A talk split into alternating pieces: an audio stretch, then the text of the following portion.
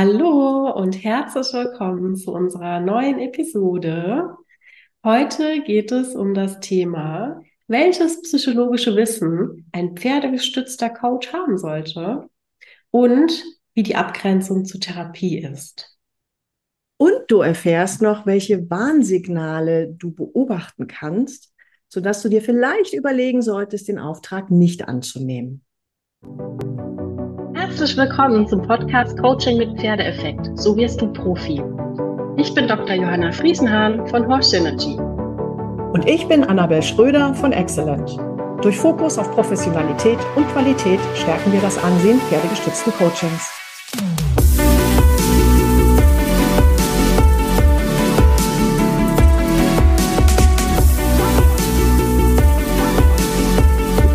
Ja, herzlich willkommen. Ähm, Johanna, ich habe eine riesengroße Frage an dich und ich habe echt größte Hochachtung vor dir. Du hast gerade die Ausbildung fertig und hast den kleinen Heilpraktiker, den Heilpraktiker Psych hinter dich gebracht. Ich habe vor 20 Jahren habe ich auch die Ausbildung zum psychologischen Berater gemacht. Ich habe die Heilpraktiker Psych nicht gemacht. Ich habe einen riesen Bammel davor gehabt. Du hast dich durchgequält. Erzähl doch erstens herzlichen Glückwunsch. Danke, danke. Und zweitens, erzähl doch mal, wieso hast du dir das angetan? Ja, danke, Annabelle. Das habe ich mich zwischendurch auch gefragt. ich habe echt, also das ist eine sehr, sehr anspruchsvolle Prüfung. Ich muss echt sagen, das habe ich am Anfang ein bisschen unterschätzt. Und ähm, das passt aber ganz gut zu unserer Folge heute, weil wir sagen, welches Grundlagenwissen an Psychologie brauchst du? Und ähm, ich finde, Coaching ist so ein bisschen ähm, ja, geht manchmal vielleicht auch in Richtung Therapie über oder kann in Therapie übergehen. Die Grenzen sind einfach nicht so klar definiert. Und ich werde auch häufig gefragt von äh, meinen ähm, Teilnehmenden, ist das nicht schon Therapie, was wir hier machen? Also ich merke, dass da auch so ein bisschen wie so ein Vorbehalt ist, so, oh Gott, oh Gott, Therapie darf ich nicht anlangen, was auch irgendwie ein Stück weit richtig ist. Aber eben, ähm, mich hat es näher interessiert und ich wollte einfach auch die andere Seite der Medaille mal intensiv kennenlernen. Ähm, und jetzt bin ich auch Heilpraktikerin für Psychotherapie. Yippie! Also ich yeah. muss auf die Post warten, ja. Woher nicht zu früh freuen. Ich warte noch auf die Post. Aber du hast die Zusage. Ich habe die Zusage, ich habe äh, genau, ich habe die Gratulation. Sie haben die Prüfung bestanden. Und das, das ist ja wirklich die Frage, die ich auch in den Ausbildungen immer wieder gestellt kriege, wo ist da die Grenze zwischen Coaching und Therapie? Und das ist, finde ich, extrem schwer, wirklich, also es gibt ja keine klare Grenze, ne? aber wie ähm, würdest du das denn definieren? Ja, also es gibt in der Praxis keine klare Grenze. Es gibt aber in der Theorie eine klare Grenze. Und im Zweifelsfall kann das problematisch werden, ne? weil in der Theorie ist ganz klar, dass ein Coaching niemals mit Störungswert arbeitet. Also niemals Störungsbilder ähm, therapiert oder lindert. Mhm. Weil du in der Therapie also du darfst nur, wenn du die Heilkunde ausüben darfst, darfst du solche Sachen anbieten. Ne? Ja. Das heißt jetzt aber in der Praxis, vielleicht habe ich da mal, oder ich hatte das auch schon, ich hatte das ein oder andere Mal das Gefühl, das Thema, was derjenige jetzt hat, das ist mir zu heavy als Coach. Ne, der bräuchte eine, eine schnellere, intensivere Betreuung, häufigere Betreuung. Ne? Also wenn da einer vor mir sitzt und in Tränen ausbricht und sagt, er schläft auch nicht mehr, er weiß gar nicht mehr, wie er zur Arbeit gehen soll das hatte ich alles schon. Ne? Ähm, wo ich dann einfach gesagt habe, okay, das verstehe ich, dass da ein Leidensdruck ist, aber das, ähm, das würde ich an Therapeuten weitergeben. Ja. ja. Und der Vorteil ist halt jetzt durch die zusätzliche Ausbildung, muss ich es nicht weitergeben und ich kann es besser einschätzen. Okay. Und ich, ich finde es halt wichtig, dass man so das eine oder andere ähm, Krankheitsbild schon kennt, also sich ein bisschen im ICD-10 oder gibt es jetzt schon den 11er? Ich weiß gar nicht. Ja, ja, es ist Übergangsphase. Wir dürfen noch bis 27 mit dem 10er arbeiten. Also der okay. 11er ist schon draußen. Hm. Der ist schon draußen, okay. Dass man einfach so das eine oder andere Krankheitsbild erkennt, damit man weiß, oh, lieber die Finger von lassen. Mhm. Ähm, oder eben weitergeben an jemanden, der da wirklich Erfahrung hat. Ich finde das toll, dass du das jetzt mit bearbeiten kannst, weil dann ähm, hast du diese, diese Unterscheidungsproblematik nicht mehr. Ich habe immer gesagt, Coaching ist auf jeden Fall zukunftsorientiert, lösungsorientiert. Das ist Therapie aber natürlich auch. Die wollen ja alle eine Heilung kriegen. Aber wenn man, äh, wenn man beispielsweise jemanden hat, der, ich sag mal, wirklich einen diagnostizierten ähm, äh, Burnout hat, ja, dann äh, wurde mir eben beigebracht, den Burnout darf ich nicht coachen, aber ich kann natürlich coachen, wie kann ich äh, oder was sind meine Stärken oder wie kann ich äh, im Alltag äh, trotzdem nochmal ähm, zu meinem Arbeitgeber gehen und mit dem ein gutes Gespräch haben oder sowas. Ne? So Dinge, die, die eher äh, praxisorientiert mhm. sind. So sehr konkret, ne? Und mhm. supportiv würde man das nennen. Supportiv, sehr mhm. schön. lernst du in der Ausbildung, das ist immer ein gutes Wort. ja, weil es gibt auch Störungsbilder, wo selbst ein Heilpraktiker für Psychotherapie nicht alleine ran sollte. Mhm. Ne? Weil es einfach Krankheiten sind und das braucht auch eine medikamentöse Unterstützung. So, das darf man nicht unterschätzen. Und ebenso finde ich auch so eine natürliche Vorsicht vor, ich habe das Gefühl, der hat eine Störung. Das finde ich total wichtig. Und auch, wir sprechen ja über Professionalität und Qualität, dass man auch seine eigenen Grenzen kennt. Ähm, das finde ich wichtig. Ja. Und ähm, was ich schwierig finde in unserer heutigen Zeit, ist, wie schnell auch manche Störungsbilder so inflationär verwendet werden. Ne? Also, ja. der hat doch einen Burnout. Ne? Oder, ach Gott, ich habe gerade so eine stressende Arbeit, ich habe gleich einen Burnout. Sagen die Leute auch selber. Ne? Mhm. Oder der ist doch ein bisschen depressiv oder. Der hat autistische Züge. Ja, guck dir den an. Ne? Und das finde ich A, total schwierig, weil es natürlich sehr ähm, ausgrenzt. Und B, finde ich schwierig, weil kein, also wenn kein Fachwissen dahinter ist äh, und du keine Erlaubnis für eine Heilkunde besitzt, ist es eben strafbar, ja. solche Diagnosen zu stellen. Und ja. das ist mir, also wo mir das klar geworden ist, dachte ich okay. Vielleicht tut es gut, sich dann nochmal in die psychotherapeutische Richtung weiterzubilden, weil nicht nur die Psychotherapie als solches, sondern allein schon das Feststellen von psychischen Krankheiten ist Ausübung der Heilkunde und das ist gesetzlich geregelt und das dürfen keine Coaches machen. Okay, das, das heißt, wir dürfen keine Diagnose genau. stellen oder auch eigentlich nicht vermuten oder dem Gegenüber dann sagen, also ich glaube, du hast einen Burnout. Ja, genau. Ähm, also man dürfte schon sagen, es könnte sein, unter Umständen könnte es sein, ne, dass sie ja. vielleicht ähm, in den psychischen Bereich äh, gehen müssen und dass sie zum Therapeuten gehen. Ne? Aber man darf nicht sagen, hm, also wenn ich das so höre, sie haben irgendwie Stress, keine Energie, äh, der Antrieb ist vermindert. Hm, sie haben bestimmt einen Burnout. Das darf man hm. nicht sagen, weil das weiß Ach, man. Sie haben eine Depression. Ja, genau. Ja, genau. Und ich bin halt auch so überrascht im, im Zuge von meiner Ausbildung, wie hoch die Zahlen sind, wie viele psychische Störungen es eigentlich gibt. Ja. Das ja. lernst du da halt auch, ne? So die ja. sogenannte Lebenszeitprävalenz. Ja. Musst du von allen Störungen wissen. Das bedeutet, mhm. Ähm, wie wahrscheinlich, äh, hört sich gut an, oder? Lebenszeitprävalenz. Lebenszeitprävalenz? Ja, ja, ja. Kannst du so Smalltalk. Kann ich bei Wahrscheinlichkeit bleiben?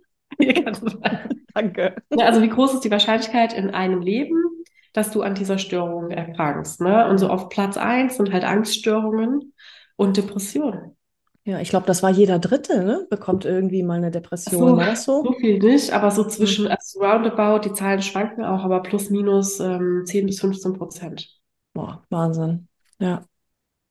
Bekommen eine behandlungsbedürftige Depression. Ja. Und wenn wir uns das mal überlegen, das ist ja die Wahrscheinlichkeit von der Bevölkerung. Aber die Bevölkerung arbeitet ja auch. Ja. Also Anfang von Störungsbildern. Und deswegen denke ich, in unserem Arbeitsalltag sind psychische Störungen viel häufiger an der Tagesordnung, als wir das alle denken, weil keiner darüber spricht. Und deswegen sind die auch häufiger in den Coachings, als wir denken. Ne? Also auch ins Coaching kommt ja jemand, weil er ein Thema hat. Und unter Umständen hat das Thema einfach was mit einer Störung zu tun und da müssen wir die Finger von lassen. Und ähm, manchmal gehen die ja nicht zum Therapeuten. Erstens, weil Therapeuten ja spooky sind und ich bin ja nicht krank, so schlimm ist noch nicht. Genau. Oder weil sie halt auch keinen Therapieplatz bekommen haben. Und dann gehen die zunächst zum Coach. Und da ja. finde ich es eben wichtig zu wissen, ähm, was gibt es für Neurosen, was gibt es für Psychosen, was gibt es für Störungen, sodass man sich da ein bisschen auskennt dass man da so eine, so eine Alarmsignal äh, oder Alarmglocke losgeht bei einem selber. ähm, dass man einfach weiß, okay, äh, klar kann ich diese Person coachen, aber es wird wahrscheinlich nichts bringen. Also wir müssen ja selber auch ernsthaft darüber sein, was kann Coaching bewirken und was kann Coaching nicht bewirken oder wo ist Coaching oder pferdestütztes Coaching eine angebrachte Methode und wo sollten wir diese Person einfach mal wirklich weiterleiten, weil die akute Hilfe braucht. Ja. So, und ähm, das, das finde ich einfach, äh, viele gehen zum Coach und haben eigentlich, wie du sagst, ne, vielleicht eine therapiebedürftige äh, Geschichte. Ja, oder sie kommen ins Coaching, das hatte ich das auch schon häufiger, weil sie irgendwie unter einem Chef leiden, der sie tyrannisiert. Und äh, vielleicht hat der Chef irgendwelche weitergehenden Probleme. Ich meine, da können wir sowieso nicht ähm, arbeiten. Ne? Das haben wir ja letztes Mal bei der Folge, was sind so gute Ziele und was sind gute Aufträge. Wir arbeiten immer nur mit den Leuten, die bei uns sind.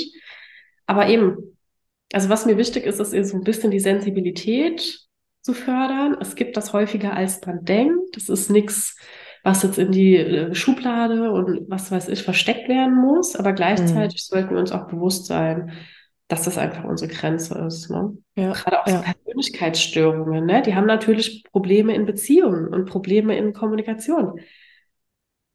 Hm. Mein erster, die Geschichte muss ich kurz erzählen, äh, mein erster Coachie nach meiner Ausbildung zum psychologischen Berater und die ist 20 Jahre her. So, ich glaube, es war 2003, vielleicht auch 2004. Also ich kann bald Jubiläum feiern. Yay. Und mein erster Coachie danach, den ich hatte, ähm, äh, ist äh, so ist auffällig gewesen, weil mal mochte sie mich, mal mochte sie mich nicht.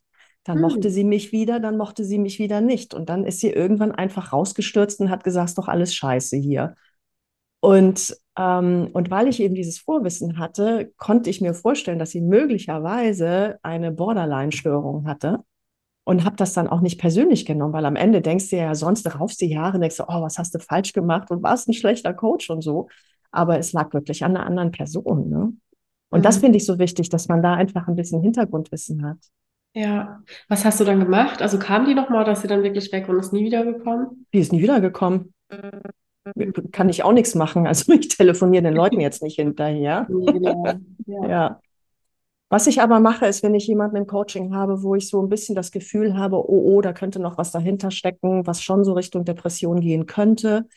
Oder sogar, wo ich das Gefühl habe, es könnte sogar suizidal sein, dass ich denen die Telefonnummer in die Hand drücke und ja. denen sage, wenn was ist, ja, melde dich bitte, sodass sie nicht alleine sind. Da hat noch nie jemand angerufen. Das finde ich so spannend, aber es gibt ihnen nochmal die Sicherheit, dass wenn was wäre, dass sie, dass sie mich auch irgendwie nachts nochmal rausklingeln können. Ja. Ist noch nie passiert, aber ich fühle mich wohler danach. Ja, ja. Das würde ich sogar noch ein bisschen erweitern. Ich würde mir, also habe ich jetzt bis jetzt auch noch nicht gehabt, aber würde ich mir dann für die Coachings auch machen, so eine Liste mit Notfallnummern, ne, wo du einfach sagen kannst, wenn du schon zu einem Therapeuten weiterempfiehlst, wir wissen, wie schwierig das ist, einen Therapieplatz zu kriegen, sei doch wenigstens da noch so hilfreich, dass derjenige weiß, auf der Internetseite kann ich mich informieren oder das sind die drei Kontaktdaten, ähm, in der regionalen Umgebung. Ne? Ruf da halt mal an, vielleicht hast du Glück. So, ne? Ja. Ähm, oder das ist die Notfallnummer. Äh, gibt ja so ein Notfalltelefon, Seelsorge. Ähm, genau. Telefonnummer. Ne? Ruf da an, ja. Da kannst du jederzeit ja. anrufen. Ähm, ja. Oder zur Not auch hier die, die nächste psychiatrische Klinik oder so. Also, dass ja. man wirklich auch qualifiziert weiterverweist, ne? Und nicht nur so sagt, ja, pff, so ein Schweinthema, such dir mal einen mhm. Therapeuten. Und hier, mein Gott, habe ich ja schon gemacht, geht auch nicht, dann nehme ich gleich die nächste Brücke. Ne? Also, ja, ja. das ist echt ein ernstes, auch wenn wir es jetzt wieder mal humorvoll verpacken, aber letztendlich ein ähm, ganz, ganz ernstes Thema. Ne? Absolut. Ja. Was ganz gut funktioniert, ist, dass also manchmal schicken Therapeuten ja einen Klienten oder eine Klientin ins Coaching, um einfach nochmal einen anderen Ansatz zu kriegen. Ja. Und ähm, da fände ich es aber auch wichtig, dass man noch ein bisschen mehr Hintergrundinformationen hat, wenn das möglich ist, wenn das, äh, wenn das erlaubt ist. Aber das hat schon wunderbare Ergebnisse geliefert. Ne? Also wenn, wenn gerade wenn man, wenn man eine Patientin hat als Therapeut, die äh, wieder ins Gefühl kommen möchte, ne, die sich wieder spüren will, da ist ja Pferde einfach eine, eine wunderbare Methode, um da wieder in die Emotion reinkommen zu können. Genau, und dann aber immer in Absprache. Ne? Deswegen ja. auch so ein bisschen der Appell, dass man sich nicht davor scheuen sollte, auch zu Beginn, wenn so eine Auftragsklärung gemacht wird, ruhig auch mal abzuklopfen. Ne? war derjenige schon mal in Therapie? Ist er aktuell in Therapie? Also wie ist die Vorgeschichte oder hat er schon mal Coaching gemacht oder nicht? Ja. Nimmt er Medikamente? Nimmt er Medikamente? Ne? Das sagt ja auch ganz viel auch über die Reflexionsfähigkeit schon oder über diese, ist man das gewöhnt, in so einer Art zu arbeiten? Ja. Und ruhig auch mal, wenn es passt, zu fragen, mh, das ist ein schwerwiegendes Problem, kann ich verstehen, haben Sie es vielleicht schon mal, äh, haben Sie schon mal drüber nachgedacht, sich auch das Leben zu nehmen? weil das auch halt häufiger vorkommt, als man irgendwie denkt. Ne? Das würde ich jetzt auch nicht in jedem Business Coaching, jedem Manager als erste Frage um die Ohren schmeißen. Herr Müller, wollten Sie sich eigentlich schon mal umbringen? Bevor wir jetzt Coaching starten, muss ich Sie fragen. Also das darf man dann schon mit dem nötigen Feingefühl irgendwie machen. Aber why not? Ne? Weil die, die es gemacht haben, die sind dankbar dafür, dass jemand das offen anspricht und sie sich eben auch anvertrauen können. Und die, die es noch nicht gemacht haben, die sagen dann halt, Hä, nee, warum? Sind leicht ja. irritiert und dann geht es weiter. Ne? Ja, das ja. ja nicht. ja, das stimmt. Was sind denn so aus deiner Sicht, was würdest du denn sagen, was ist denn so ähm, inhaltliches psychologisches Grundwissen? Was sind denn so mh, hm, ja, Themen, Inhalte, wo du Wie ein pferdegestützter Coach wissen sollte? Ja, ja, genau. Ja. Also wir wollen ja, wir wollen ja beide, äh, glaube ich, einfach die Menschen, die pferdegestützte Coaches machen wollen oder schon pferdegestützte Coaches sind, ein bisschen ähm, wach machen, dass sie sich einfach mal ein bisschen informieren sollten, äh, was es da an möglichen Krankheiten gibt oder an möglichen äh, psychologischen, wie soll man sagen, ähm, wichtigen Punkten, die man vielleicht, äh, die einem im Coaching helfen können. Ähm, wir, also ich will kein Plädoyer machen, dass jeder jetzt eine psychologische Ausbildung haben sollte, ne? aber ich finde es einfach grundsätzlich wichtig, um deine Frage zu beantworten. Erstens, ähm, zumindest mal ein Buch durchgelesen zu haben über, ähm, über Neurosen und Psychosen, dass man einfach das erkennt, wenn die vor einem sitzen und dass man weiß, wann man die Finger vielleicht davon lassen sollte. Ich finde es wichtig, dass man ein bisschen über ähm, über Verhaltenspsychologie oder Entwicklungspsychologie äh, weiß, schon, ich meinte Entwicklungspsychologie, dass man so ein bisschen erkennt, wie, äh, wie entwickeln sich Kinder, wie entwickeln sich die mhm. Teenager, wo kann es vielleicht mal schiefgelaufen sein, so dass man im Coaching, man hat ja manchmal so ein Gefühl im Coaching, Oh, ähm, eigentlich würde ich jetzt gerne mal über die Kindheit fragen. Weiß nicht, darf ich das jetzt, darf ich das nicht als Coach? Und ähm, diesen, diese Intuition, ähm, dass da irgendwas mal gewesen ist, finde ich absolut legitim, da mal eine kurze Frage zu stellen. Ähm, einfach um zu gucken, ob da was ist, was das heutige Leben so beeinflusst, dass die halt ihr Leben sonst anderweitig vielleicht gerade nicht in den Griff kriegen oder ihre Entscheidungen nicht fällen können, eben weil da früher was passiert ist. Und ja, ist einfach wichtig. Und, ne, die sich so wiederholen, das hat man ja einfach ganz, ganz, genau.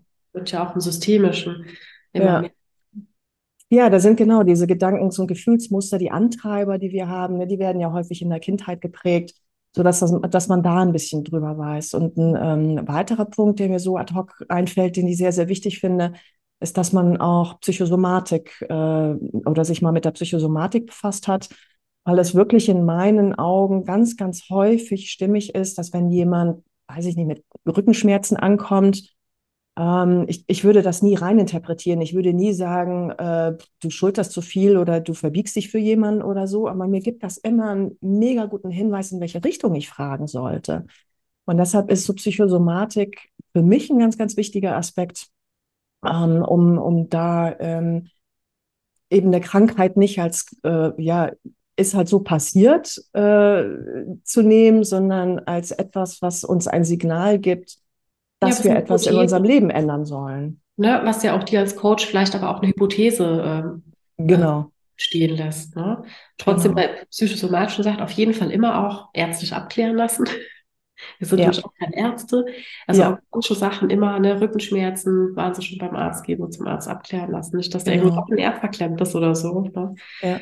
Aber total. Ich finde ja immer Psychologie. Aber selbst, Entschuldigung, wenn ich dich unterbreche, aber selbst wenn der Nerv verklemmt ist, kann das ja auch wiederum irgendeine Verspannung gewesen sein, die den nährt. Ja. Ne? Also ja, es muss erstlich abgeklärt werden, logisch. Ne? Ja. Aber auch da, selbst wenn es erstlich abgeklärt ist und es gibt eine Ursache und das ist ein Bandscheibenvorfall, dann irgendwas hat diesen Bandscheibenvorfall ja verursacht.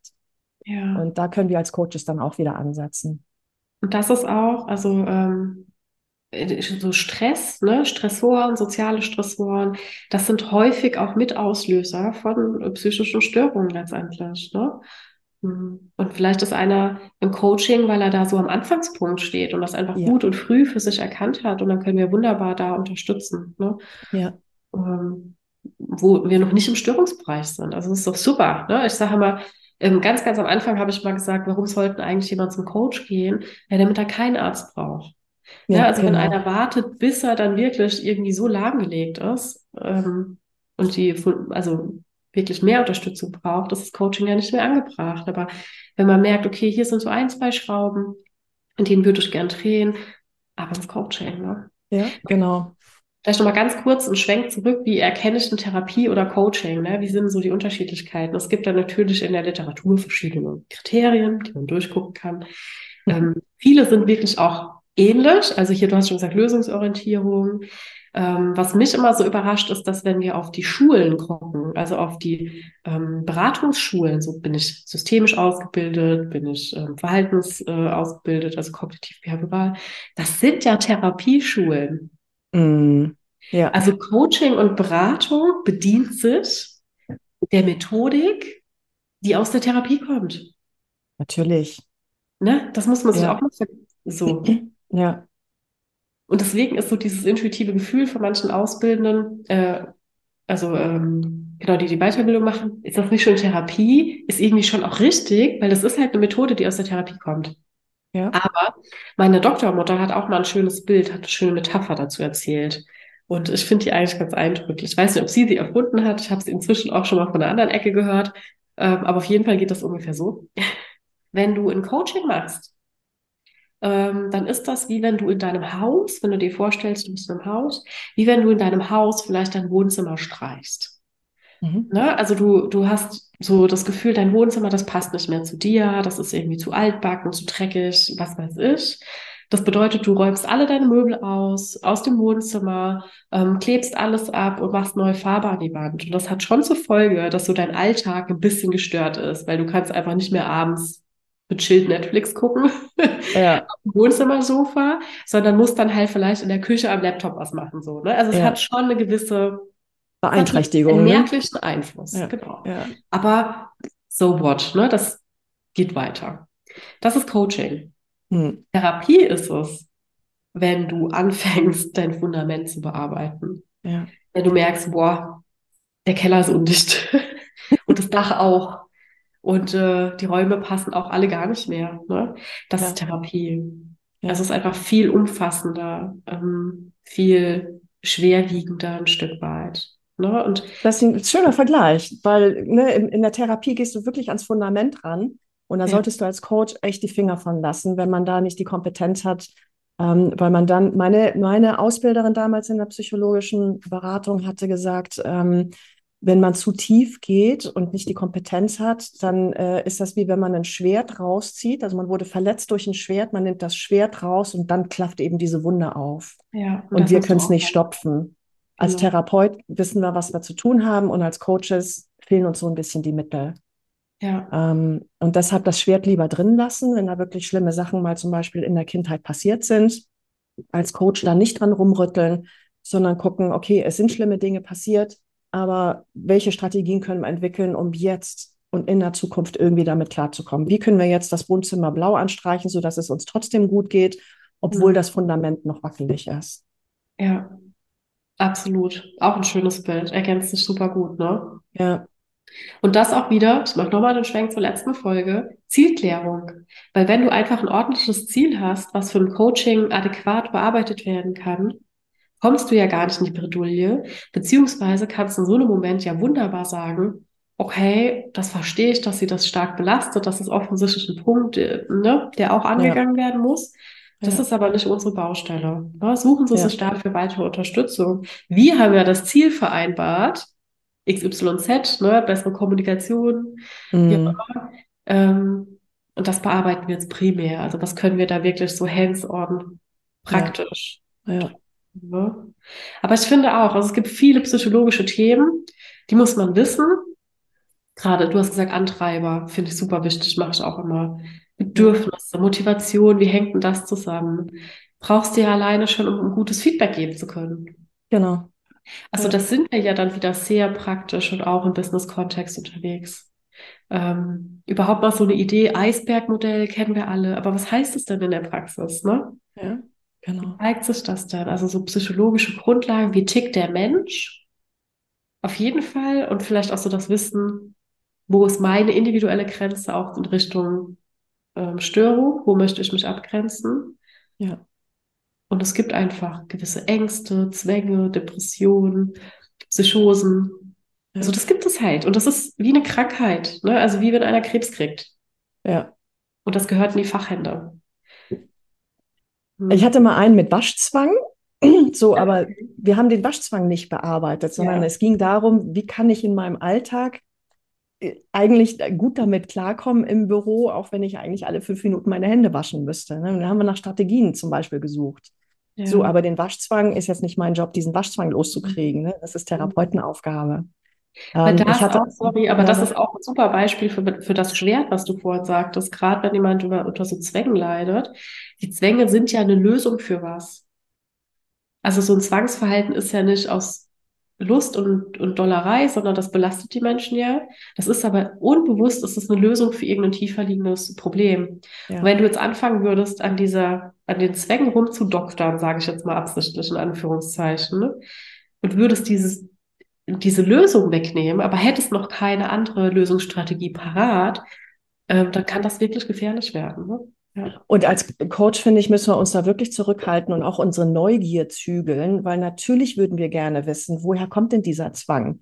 Ne, ist da mal was Schlimmes passiert? Ist dieser Mensch vielleicht mal als Kind missbraucht worden? Klar, das können alles Gründe sein, ne? aber als Coach darf man da eigentlich nicht reingucken, weil man macht wirklich Pandoras Box auf und dann hat man ein Problem. Ja. Also das ist einfach gefährlich. Ne? Also deshalb, wie du sagst, das Ziel klären, ist wichtig und sich dann an diesem Ziel entlanghangeln. Das ist der rote Faden und der hilft, dass man dann jetzt nicht rückblickend versucht, eben dieses Schwert daraus zu ziehen. Ja. Ich hatte mal einen, da bin ich überhaupt nicht weitergekommen. Ähm, der hatte auch schon zwei Coaches durch und der hat das auch schon medizinisch abprüfen lassen. Der hatte immer Watte im Kopf, wenn er angesprochen wurde von irgendwelchen Kollegen oder Chefs. Der war, der sagte, er war blank im Kopf. Da war nichts. Der konnte nichts, der konnte nicht reden. Er war aber auch nicht aufgeregt, sagte er. Es hat nichts mit, mit Aufregung, Nervosität zu tun. Da hat man ja manchmal so ein Blackout. Er ja. sagte, es ist einfach nichts mehr da. So, und ich habe den dann ein, zweimal gecoacht, wo ich dachte, naja, mal gucken, ein bisschen abgeklopft und so. Und dann dachte ich mir, also tut mir leid, da kann ich mit Coaching gar nichts machen. Einfach ja. nichts. Aber wie gut, dass du da auch das Beispiel jetzt gibst, dass man einfach das wirklich mal ganz ehrlich und offen und direkt äh, sagt. Ne? Das ist ja auch die Pflicht ähm, von einem professionellen Coach zu sagen, das übersteigt meine Grenze, geht zu jemand anderem.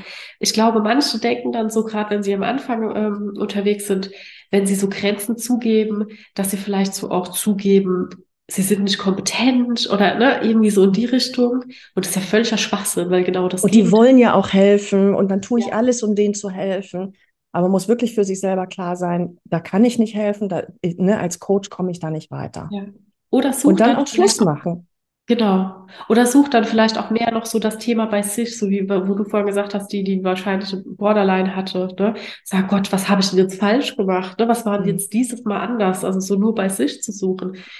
Und das ist ja auch schon verkehrt. Ne? Wir brauchen ja, auch wenn wir professionell agieren, eine gewisse professionelle Distanz auch den gesamten Prozess und die Interaktion betrachten zu können. Mhm. Ähm, und das kommt ja aber mit der Erfahrung. Wenn du viele Fälle hast, die du auch vergleichen kannst, merkst du ja irgendwann, was ist dein Einfluss und wo ist einfach auch mal der Einfluss des anderen da. Ne? So, ja. Das gehört halt dazu. Ja. Also vielleicht so mal rückblickend jetzt auf diesen Podcast. Ähm, ich, ich persönlich fände es schön, wenn die Coaches ein Basiswissen an Psychologie haben. Die brauchen keine komplette Ausbildung, aber sie sollten sich generell auch für das Thema interessieren. Ja. Sie sollten ähm, die wichtigsten psychischen Störungen einfach schon mal gehört haben. Sie sollten sich über Psychosomatik ein bisschen auskennen. Und sie sollten eben ihren äh, wirklichen Interesse auch dafür haben, weil ich lese ja auch viel zum Beispiel ähm, über, äh, wie das Gehirn funktioniert. Da wird ja, ich meine, sie kriegen ja immer wieder Neues raus. Ne? Das ist ja, ja. never ending story an an, an interessanten ähm, neuen Erkenntnissen, die die Forschung da bekommt. Das finde ich super spannend, wie das Gehirn funktioniert. Ja. Und was ich auch mega spannend finde, zum Beispiel, ist, wie Hormone uns beeinflussen.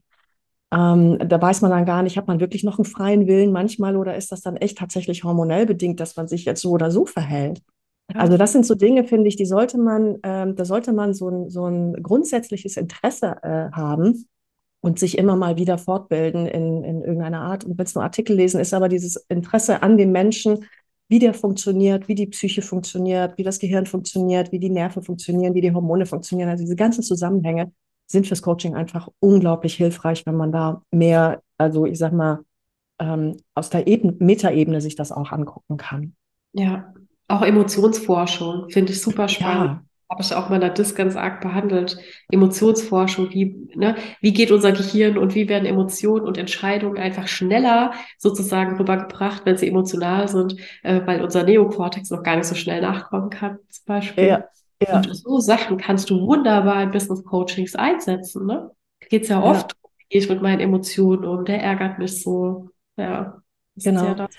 Oder wie entsteht Glück? Ne? Also Glück ist ja nicht nur äh, angeboren, Glück sind jetzt nicht nur die Hormone, die Glückshormone, die ausgeschüttet werden, sondern einen ganzen Teil, ich glaube 40 Prozent, äh, wenn ich das richtig im Kopf habe, kann man selber beeinflussen. Und da Ja. kann natürlich Coaching ansetzen, was kann man tun, damit die Menschen diese 40 Prozent beeinflussen können, diese beeinflussen können, um glücklicher zu werden. So, und da ist es einfach wichtig, auch so die, die eine oder andere Zahl im Hintergrund zu haben oder die eine oder andere wissenschaftliche Erkenntnis mal gelesen zu haben. Also ich beschäftige mich gerade mit dem Thema Glück und das ist auch mega spannend. Cool. Da hast du schon von dem Seligman oder Seligman heißt er ja wahrscheinlich, ähm, fünf Geheimnisse eines, ähm, nee, diese fünf Geheimnisse sollten Sie vor dem Tod irgendwie wissen oder irgendwie so heißt das Buch. Das habe ich vom Seligmann noch nicht. Ich mach, äh, habe also positive Psychologie von ihm ja, äh, jetzt, Glücksfaktor wahrscheinlich, gell, ja, genau. Ich habe jetzt ein anderes Buch gekauft, das heißt die Glückshypothese. Das kann ich momentan gar nicht empfehlen. Bin zwar erst ein Drittel durch, aber das finde ich ganz gruselig. Und generell positive Psychologie. Ne? Also es ist Ja. echt spannend. Voll. Und da können wir als Coaches rangehen, ne? Alles, was so die Haltung, die Perspektive, die Selbsterkenntnis, die Selbstreflexion, wunderbar mit den Pferden, ne? Diese Kongruenz zwischen emotional und Mhm. äh, also nonverbal und verbal. Perfekt. Also wir haben ein großes, wenn das jetzt vielleicht so rüberkam, ne, wie so Vorsicht, Vorsicht, wir haben ein sehr, sehr großes Repertoire an Themen, Anliegen, die wir bearbeiten können. Aber wir lassen einfach die Finger weg von sämtlichen ähm, Störungen. Ja, besser ist. Besser ist. Aber, also wir kommen mal langsam zu, zur Bonusfrage, oder? Ich Ja. einen Blick, ne? Trotzdem hatten wir also überlegt, okay, was könnten so jetzt konkret nochmal hilfreich sein? Was sind denn so die drei ähm, SOS-Zeichen, ne? wo du aller, aller spätestens hingehen solltest und sagen solltest, ah, äh, äh, kein Coaching-Fall, aber sofort ab zum Therapeuten. Ja. Ähm, und das eine wäre auf jeden Fall, wenn jemand so Sachen äußert wie, ah, es wäre doch eigentlich besser, ich wäre gar nicht da. Nehmt sowas ernst, ne? Es gibt Studien, die belegen, 75 Prozent der Suizide werden angekündigt, bevor sie getan werden. Das bedeutet, wenn jemand sowas sagt, es ist nicht nur so eine Floskel oder so ein Dahingerede. Es gibt da so Stadien, äh, die man unterscheiden kann, aber das würde jetzt zu weit führen. Aber wenn jemand sowas sagt, ist er noch ein Stadium davor entfernt, das in die Tat umzusetzen. Mm. Das Ja. Leben hat keinen Sinn mehr. Ich habe schon mal überlegt, an die Leitplanke zu fahren. So Dinge. Ja. Mich wird doch eh keiner vermissen. Es wird denen doch Ja. besser gehen, ich wäre gar nicht mehr da. Es wird sich doch keiner interessieren. Zu meiner Beerdigung wird keiner kommen. Lauter so Sachen, ne? Wirklich, rote Alarmglocken. Möp, möp, möp, ne? Ja. Sofort zum Therapeuten weiterverweisen. Ja, unbedingt. Ähm, genau, das zweite, das ist ein super krasses Warnsignal, das habe ich jetzt persönlich noch nicht erlebt. Aber es würde jetzt eine Psychose betreffen, die auch, äh, wenn sie vorkommt, auch schwerwiegend sein kann. Also wenn jemand sowas sagt wie, äh, ja, nee, ich weiß das, weil das sagen mir meine Stimmen, die mich begleiten, ne? Äh, auf jeden Fall sofort am besten in die psychiatrische Klinik. Das habe ich auch noch nie gehabt. Ich hatte nur einmal einen, der sagte, er hätte so kleine Würmchen, die immer auf seinem Arm rumgehen. Ja, ist auch ein Wahn. Ne? Ja, ja. Und da dachte ich auch so, wow, ne? Äh, lieber abgeben. Lieber abgeben, aber sofort, genau. Ja, Weil dahinter können eben Wahrnehmungsstörungen stecken, ne? Und die sind äh, sehr, sehr ernst zu nehmen. Genau. Ähm, aber auch, wenn jemand somatisch, ne, wir hatten es ja vorhin von somatischen Sachen, ne, wenn jemand sagt, so, oh, irgendwie wird es mir gerade so schwindelig oder mir wird es ganz, ganz anders oder ich kriege keine Luft mehr, ne, wenn jemand so Richtung Panikattacke geht oder einfach Schwindel. Also Schwindel und Bewusstseinsstörungen ist immer ein Notfall, ja, weil du einfach nicht weißt, ist es nur eine Panikattacke, ähm, die auch für den Betroffenen schlimm genug ist, aber die, sage ich mal, ähm, sich automatisch oder von alleine auch nach einer halben Stunde widerlegt? Oder ist es ein Vorbote von einem Schlaganfall gerade? ja, Äh, oder ist es irgendwie was anderes Organisches? Ne? Also so, wenn jemand irgendwie so schwindelig wird oder schummrig, ja, äh, das wirklich ernst nehmen. ja. Und vielleicht als vierten Punkt noch, ähm, wir haben noch gar nichts zur Retraumatisierung gesagt. Oh, das stimmt. Das wollten wir unbedingt ja auch noch sagen, gell? Richtig. Magst du da noch ein paar Worte zu sagen? Weil ähm, manchmal, äh, also was heißt manchmal, mir ist es noch nicht passiert, aber ich habe schon echt Bammel davor, dass irgendwas mit dem Pferd irgendeinen Trigger auslöst und die Person retraumatisiert ist von etwas, was ich gar nicht wusste, dass das jetzt irgendwie ein Trauma damals ausgelöst hat. Ja, also Traumata sind ja auch so eine Sache. Das heißt, man hat mal was sehr, sehr Schlimmes erlebt, was von katastrophalem Auf Ausmaß, wo man einfach sehr, sehr verzweifelt war. Und ähm, das führt dazu, dass unser Gedächtnis ein sogenanntes Traumagedächtnis anlegt. Das bedeutet, wir hatten wie, wie so eine Reizüberflutung in dem Moment und unser Kopf ist nicht nachgekommen, die Signale sortiert zu speichern. Und das führt dann dazu, dass wir ganz viele ähm, Eindrücke haben, Gerüche, Bilder, Stimmungen, Situationen, Farben und das alles so unabhängig voneinander speichern. Und dieses Traumagedächtnis kann getriggert werden, wie du sagst, und dann kommt es zu einer Retraumatisierung, so sogenannten Flashbacks. Und das Problem an Flashbacks ist, dass man, dass derjenige in dem Moment nicht unterscheiden kann, ähm, ist das die Realität, in der er ist? Also ist das Schlimme schon vorbei? Oder ist er gerade drin? Das heißt, er fühlt sich wieder, wie wenn er diese Situation nochmal äh, erlebt und ist quasi ja immer noch so hilflos. Und äh, deswegen gehören auch Sachen, die mit starken Ängsten, ne, die starke Verzweiflung ähm, hervorgerufen haben, ne, ähm, arbeitet da nicht dran. Ne? Also Ja, traut euch da, das auch weiterzugeben, weil eine Retraumatisierung verschlimmert das Ganze und es ist, aus, also ist einfach nicht hilfreich. ja. Also jeder, der ein Traumata hatte, sollte echt in therapeutische Hände und nicht zum Coach. Genau. es sei, Und sogar in spezialisierte Trau äh, therapeutische Hände. Ne? Es gibt ja genau. extra Traumatherapeuten, ne? Ja, Weiterbildungen, die speziell darauf hinzielen. Und das ist ganz, ganz wichtig, dass man da einen stabilen Rahmen erarbeitet und dann in einem stabilen Rahmen so peu à peu versucht, dieses Traumagedächtnis vom äh, impliziten ins explizite Gedächtnis zu überführen, dass das ordentlich gespeichert werden kann und verarbeitet werden kann. ja. Ja. Also Ach, Johanna, haben wir, haben wir jetzt unseren Zuhörerinnen zu viel Angst äh, eingejagt äh, oder äh, einfach nur ein bisschen wach gemacht, äh, dass ja, man sich dafür interessieren sollte? ja, Was das dürfen Sie du? uns ja gerne in die Feedbacks schreiben und in die Ja, Kommentare. Aber es ist auf jeden Fall ein super wichtiges Thema. Deswegen haben wir uns auch entschieden, das relativ früh zu Beginn unserer Podcast-Karriere hier anzu, zu ähm, sprechen. Also was ist der Unterschied zwischen Coaching und Therapie und was sollte ich auf gar keinen Fall tun und was sind so ja, äh, Notfälle, ja? Das gehört einfach zur Professionalität. Das war ja. halt mal der Ernst des Lebens, Annabelle, weißt du? Nächstes Mal ist Wird's wieder. wieder lustiger. Nächstes Mal geht es um die Videoanalyse. Ja, und da haben wir ja schon viele lustige Sachen erlebt. Da In der Tat. Und die ist auch mega hilfreich. Genau.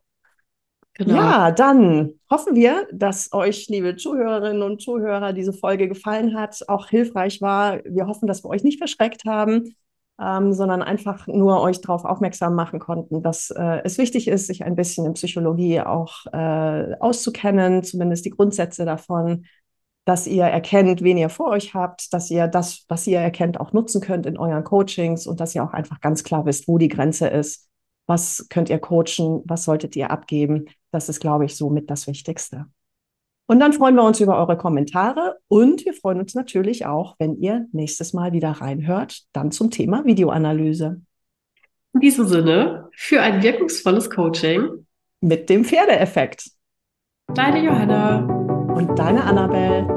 Tschüss. Tschüss.